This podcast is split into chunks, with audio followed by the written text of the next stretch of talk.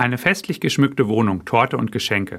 Das alles gehört für mich zu einer richtigen Geburtstagsfeier einfach dazu. Und sicherlich feiern Sie genauso gerne Geburtstag wie ich auch. Für Christen war das Feiern des Geburtstags aber nicht immer Brauch. Früher wurde eher der Namenstag gefeiert. Da gab es zur Feier dann Kuchen und auch das ein oder andere Geschenk. Nach alter kirchlicher Tradition wird der Namenstag am Todestag des jeweiligen Heiligen gefeiert. Denn der Todestag ist ja nach christlichem Glauben der Geburtstag für den Himmel und das ewige Leben bei Gott. Umso erstaunlicher ist, dass der kirchliche Festkalender auch das Geburtsfest von drei besonderen Personen kennt. Allen bekannt sicherlich das Geburtsfest Jesu, das am 25. Dezember an Weihnachten gefeiert wird.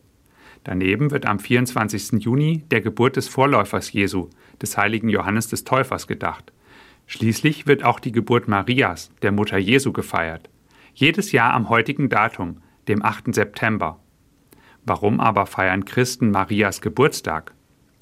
Maria hat ihr Leben ganz in den Plan Gottes gestellt. Sie hat Ja gesagt, als der Engel ihr verkündete, dass sie die Mutter Jesu werden soll. Sie hat Jesus geboren und ihn in seinem Leben begleitet bis unter das Kreuz, an dem ihr Sohn Jesus gestorben ist. Für Christen bekommt Maria ihre Bedeutung durch ihren Sohn Jesus Christus. Er ist der Messias und Heiland. Maria ist nach der Lehre der Kirche die Mutter Gottes, da sie allen Menschen in Jesus Gottes Sohn geschenkt hat. Von daher ist im Heilsplan Gottes für uns Menschen auch schon Marias Geburt wichtig, und deshalb wird ihr Geburtstag gefeiert. Dabei geht es nicht um das historisch korrekte Datum, denn das kennt man nicht genau. So sind heute die Marienbilder und Statuen in den Kirchen festlich geschmückt, um Maria für das Geschenk des Gottessohnes Jesus an uns zu danken. Für die Torte oder den Kuchen kann ich ja selbst sorgen.